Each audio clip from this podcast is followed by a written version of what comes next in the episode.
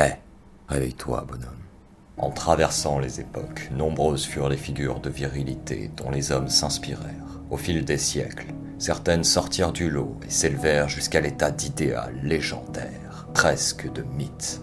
Ces figures transcendèrent les esprits, les millénaires et bientôt l'histoire elle-même pour s'ériger au rang de symboles inatteignables. Mais, comme je te l'ai déjà dit, impossible n'est pas français pour un loup affamé. Alors je te pose la question. Quelle est la figure virile dont les hommes s'inspirent en notre monde moderne? C'est exact. Celui qui ne cède pas aux caprices insensés et incessants de ceux qui font de la jérémiade un loisir. Et pour tout te dire, c'est assez peu consistant comme modèle. Aujourd'hui, l'idéal que je vais te présenter n'est nul autre que l'une des plus fortes figures chrétiennes, celui qui défend la veuve et l'orphelin et qui est prêt pour cela à terrasser mille ennemis, à braver mille dangers, tout en gardant son honneur. Celui au cœur pur qui impose justice et respect du haut de son destrier dans une armure flamboyante. Le chevalier. Et crois-moi, tu n'es pas prêt pour ce qui va suivre. Dans cette vidéo, je vais te dresser la routine typique d'un chevalier, mais aussi son code de conduite, sa façon d'agir sur le monde et comment il insuffle le désir de devenir valeureux dans le cœur des hommes. À la fin de cette vidéo, tu connaîtras le chemin à emprunter pour te comporter en véritable chevalier. Alors, Écoute attentivement, jusqu'au bout. Les épreuves seront plus difficiles que ce que tu penses, mais elles te sont accessibles. Retiens bien, l'élévation n'est qu'une question de volonté. Le loup affamé ne couine pas devant la difficulté, mais il montre ses dents acérées et se prépare au combat. Alors, bombe le torse et bats-toi. Et je préfère le préciser tout de suite, quelle que soit ta culture, quelle que soit ta religion, rien ne t'empêche de t'inspirer des meilleurs, d'où qu'ils viennent ce n'est pas une excuse. Alors, si tu es prêt, parlons chevalier. Et commençons directement avec le premier de la liste. Un homme qui s'est donné pour mission de rendre justice dans le monde de la littérature en y éliminant les vipères et les requins, mais également en rendant les honneurs à ceux qui le méritent. L'homme grâce auquel les points que je vais énoncer dans cette vidéo auront un fondement historique et littéraire. Un chevalier des temps modernes, j'ai nommé le hussard. Il tient une chaîne dans laquelle il traite de littérature en mêlant habileté et brutalité. Sa langue est son épée, et je te préviens, cher loup, qu'à la fin de l'envoi, il touche. Son rythme effréné et ses répliques percutantes te donneront du sang, des rires et des larmes, mais aussi de la connaissance et de la culture pour ton élévation intellectuelle. Et retiens bien que négliger son intelligence pour un loup affamé, c'est comme chasser dans la brume. Sans la vision, tu risques de t'y perdre. Par ailleurs, le hussard vient d'ouvrir la Giberne, sa propre maison d'édition, pour lâcher une bombe dans ce monde empli de requins qui passent leur temps à se décorer de louanges entre eux. Un milieu consanguin donc, et infertile pour les nouveaux talents honorables. Il ne s'agit ni plus ni moins que de la seconde édition du combat de David contre Goliath, la Giberne contre Gallimard. Alors, si tu veux assister à la longue chute d'un géant corrompu au profit d'une nouvelle dynastie plus honorable, je te conseille de suivre ce projet de près et d'y participer. Tous les liens sont en description de cette vidéo. Mais assez parlé, entrons directement dans le vif du sujet. Numéro 1. La routine d'un chevalier. Je t'avais prévenu, cette vidéo sera bien plus consistante qu'une simple liste d'actions à reproduire. Se conduire en chevalier va bien au-delà d'une routine quotidienne, mais cette dernière est importante, alors la voici. Déjà, il est fondamental de comprendre que le chevalier peut être appelé dans l'urgence à n'importe quel moment.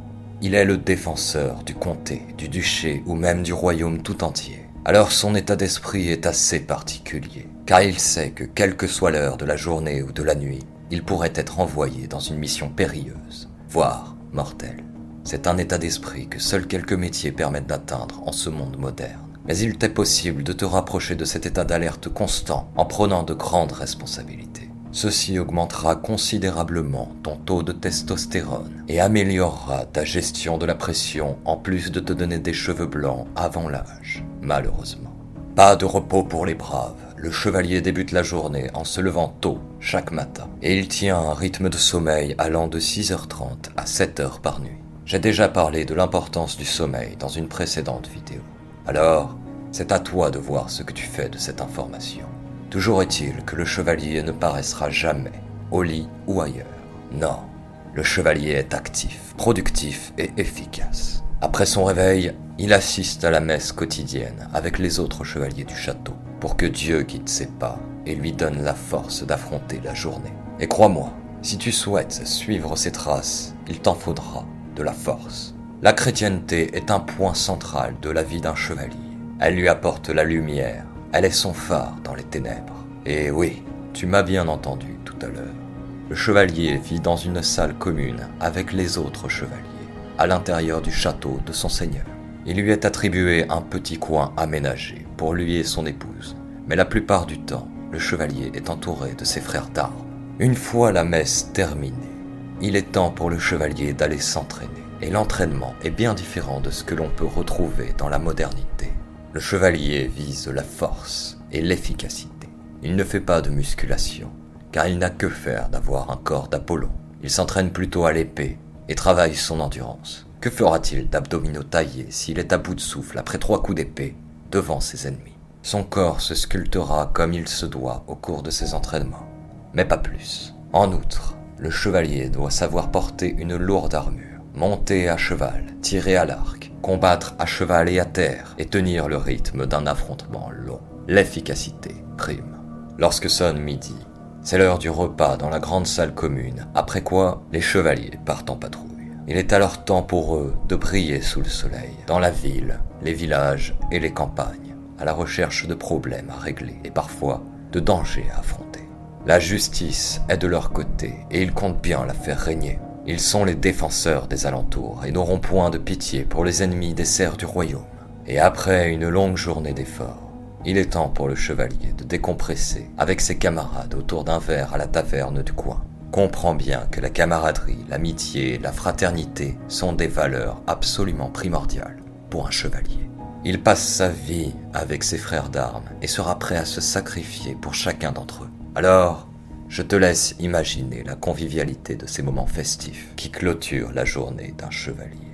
Après cela, il dîne dans la salle commune du château avant d'aller se coucher et de ne dormir que d'un œil. Certains jours, le chevalier est chargé d'une mission spéciale qui implique des combats durant lesquels sa vie sera en jeu. Mais il y a également les tournois auxquels les chevaliers adorent participer. C'est simple, le chevalier est féru de compétition et d'adversité. Les tournois offrent l'occasion de montrer sa bravoure aux nobles du coin et de se défouler un peu. Tu l'auras compris, la routine d'un chevalier est très éprouvante. Mais la vie d'un chevalier contient bon nombre d'aspects extraordinaires pour ses contemporains et plus encore pour nos contemporains. Sa routine n'aurait aucun sens sans la conduite admirable qui va avec. Et c'est là que les choses se corsent. Accroche-toi, car nous allons vaciller entre l'épique et le légendaire, l'honneur et l'amour, entre la puissance et l'inspiration, et entre l'érudition et la force. Un voyage qui ne manquera pas de te rappeler l'importance de te construire un mental d'acier. Le chien queen devant la douleur. Le loup attaque. Numéro 2. Faire preuve de retenue. Voici une vertu phare dans la conduite d'un chevalier. Tu vas voir qu'elle est bien plus complexe que ce que tu penses. Aujourd'hui, il n'est pas rare de voir des hommes aller de plaisir en plaisir, de se reposer sans avoir produit le moindre effort des hommes qui ne pensent qu'à leur propre divertissement et qui en subiront les conséquences avec le temps. Faire preuve de retenue, c'est évidemment faire preuve de tempérance, mais c'est également éviter les guerres et les batailles inutiles. La mort n'a pas forcément besoin d'être répandue. S'il est possible d'éviter la souffrance d'autrui, tout en faisant preuve de fermeté pour apporter justice, alors c'est le chemin qu'empruntera un chevalier. Évidemment, il s'agit très souvent du chemin le plus difficile à emprunter, mais la difficulté ne lui fait pas froid aux yeux. Un chemin qui demande maîtrise de ses émotions, analyse, force et courage. Un art auquel le chevalier doit exceller. Pour cet état d'esprit, le chevalier évitera le luxe comme la peste. L'effort est son quotidien et l'humilité son train de vie. Il ne se pavanera pas dans les rues arborant le dernier tissu à la mode chez la noblesse mais il portera des vêtements simples et efficaces, ainsi qu'une armure simple et efficace. Personnellement, je mets un point d'honneur à l'élégance, et je développerai ce point dans une autre vidéo. Mais pour l'heure, l'honneur est à la chevalerie, la virilité, le charisme pur, sans artifice. basé sur une puissance et un mental aussi solides qu'une lame d'épée bâtarde. Pour un chevalier, un morceau de pain non consommé est une autre bouche de nourrir, et ça, il le retiendra. D'ailleurs, comme tu le sais peut-être, la gourmandise est un vilain défaut, mais aussi l'un des sept péchés capitaux chrétiens. Et donc, le chevalier devait manger ses aliments fades, sans goût ni épices. Le roi Saint Louis allait jusqu'à verser de l'eau sur sa nourriture avant de la manger pour la rendre moins appétissante. Cela peut paraître fou, mais comprends bien que la retenue est un cercle vertueux qui s'applique dans chaque geste du quotidien et qui mène à la sagesse. Concernant le sexe, eh bien, entre les jours de fête, les jours chômés et les jours de règle, le chevalier pouvait coucher avec son épouse moins de 50 fois par an, soit environ une fois par semaine. De quoi éveiller une certaine bestialité en lui. Mais on retrouve aussi la notion de retenue dans la façon qu'a le chevalier de se comporter avec les autres. Le chevalier est respectueux. C'est un point central de son éducation. Il s'adresse avec déférence à son Seigneur, et seulement lorsque ce dernier lui pose une question, et il parle avec respect à ses subordonnés. Les serfs peuvent s'adresser au chevalier sans crainte, car ils savent que c'est un homme juste, aimable et respectueux. Comment veux-tu que l'on se fie à ta personne si ta personne est exécrable? Comme pour la loyauté, le respect du cœur n'est possible que s'il est réciproque, et il est à différencier du respect de l'esprit. Mais j'en parlerai plus en profondeur dans une autre vidéo. Pour l'heure, Retiens bien que le respect est une valeur fondamentale de la chevalerie. Numéro 3. Aimer. Ce n'est pas la colère qui guide les pas d'un chevalier, mais l'amour. L'amour pour Dieu et la justice. L'amour pour ses semblables, ses camarades. L'amour pour son Seigneur et ses terres. L'amour pour sa femme et ses enfants. Aimer est un point fondamental de la vie d'un chevalier. C'est d'ailleurs pour cette raison qu'il excelle dans la défense. Écoute, si l'on ne peut défendre, c'est que l'on n'aime pas vraiment, sauf dans certains cas extrêmement particuliers. Lorsque l'on aime vraiment, on est alors naturellement attiré par le fait de pouvoir défendre. Le patriotisme en est le parfait exemple, car, au cas où tu te méprendrais à ce sujet, il est motivé par l'amour de son pays, et non par la détestation des autres pays. Aimer sa femme, ce n'est pas détester la femme du voisin. Mais pour parler au plus grand nombre, si tu t'en prends à la famille d'un homme qui n'est pas déconstruit et détruit par ce monde moderne, que va-t-il faire? Tu comprends bien. Lorsqu'un homme et une femme conçoivent un enfant, cela décuple la détermination de l'homme à réussir. Il est comme entraîné naturellement à produire plus d'efforts pour les besoins de sa famille. L'amour est créateur de puissance. Mais la chevalerie, c'est aussi l'amour courtois, créé en France pour le plus grand plaisir de ses dames et demoiselles. Le chevalier courtise sa dame en lui écrivant des poèmes ou en étant son champion attitré pour garroyer dans des tournois en son nom. Les poèmes n'ont plus grande popularité par les temps qui courent, mais la courtoisie reste intacte, croisant mon expérience. La galanterie n'est nullement une faiblesse. Crois-tu que les chevaliers étaient les larbins de leur épouse? Non, ils étaient la force maîtrisée qui porte le couple. Mais je parlerai de la courtoisie dans une prochaine vidéo, lorsque j'aborderai la question du charisme. Le mauvais garçon est l'exemple le plus idolâtré dans notre monde moderne, et il est grand temps de le remettre à sa place, c'est-à-dire l'un des nombreux archétypes d'hommes qui plaisent aux femmes. En attendant, retiens que courtiser comme un chevalier, c'est comme combattre. Cela demande du cran. Du Guéclin, un chevalier qui était petit et laid, disait Le courage accorde ce que la nature refuse. Et malgré ses faiblesses irréversibles, Du Guesclin fut un tombeur de ses dames. Numéro 4. Être exemplaire. Lorsque je parlais de la routine du chevalier, j'ai dit que la patrouille était l'heure pour le chevalier de briller. Écoute, il existe sur les épaules d'un chevalier une responsabilité invisible et pourtant de la plus haute importance. Le chevalier a la force, la puissance. Lorsqu'il est le seul chevalier quelque part, tu peux être certain qu'il est l'homme le plus fort des environs. Il voit le monde du haut de son destrier et son armure étincelante impose une vision divine aux habitants qui croisent sa route. Une vision d'ange au galop. Le chevalier parcourt parfois le monde et ce faisant, il inspire les hommes et les jeunes hommes sur son passage comprend bien que l'exemplarité est sa responsabilité la plus grande, car elle déterminera l'avenir des lieux qu'il traverse. Sur son sillage, Répandra-t-il la vie, la joie, la bonté et la vertu Ou choisira-t-il le chemin de la facilité, du plaisir, du vice et de la mort? L'exemplarité, c'est être un guerrier de la lumière. Un chevalier riche et d'un grand lignage n'en doit pas moins être généreux avec les faibles en leur dévouant ses actions et ses efforts. Les chevaliers passés du côté de l'orgueil sont d'ailleurs appelés chevaliers vermeils ou chevaliers noirs. Et devine ce qui leur arrive à ceux-là lorsqu'ils sont dans le viseur d'un homme d'honneur, d'un autre chevalier qui n'a pas vendu son âme pour quelque plaisir ou avantage. Être le plus fort lorsque l'on est entouré de paysans est facile. Mais qu'adviendra-t-il du chevalier vermeil qui en profite lorsqu'un autre chevalier, plus valeureux, pistera ses traces avec la ferme intention de rendre justice? Souviens-toi, l'honneur appelle l'honneur, le déshonneur appelle la mort.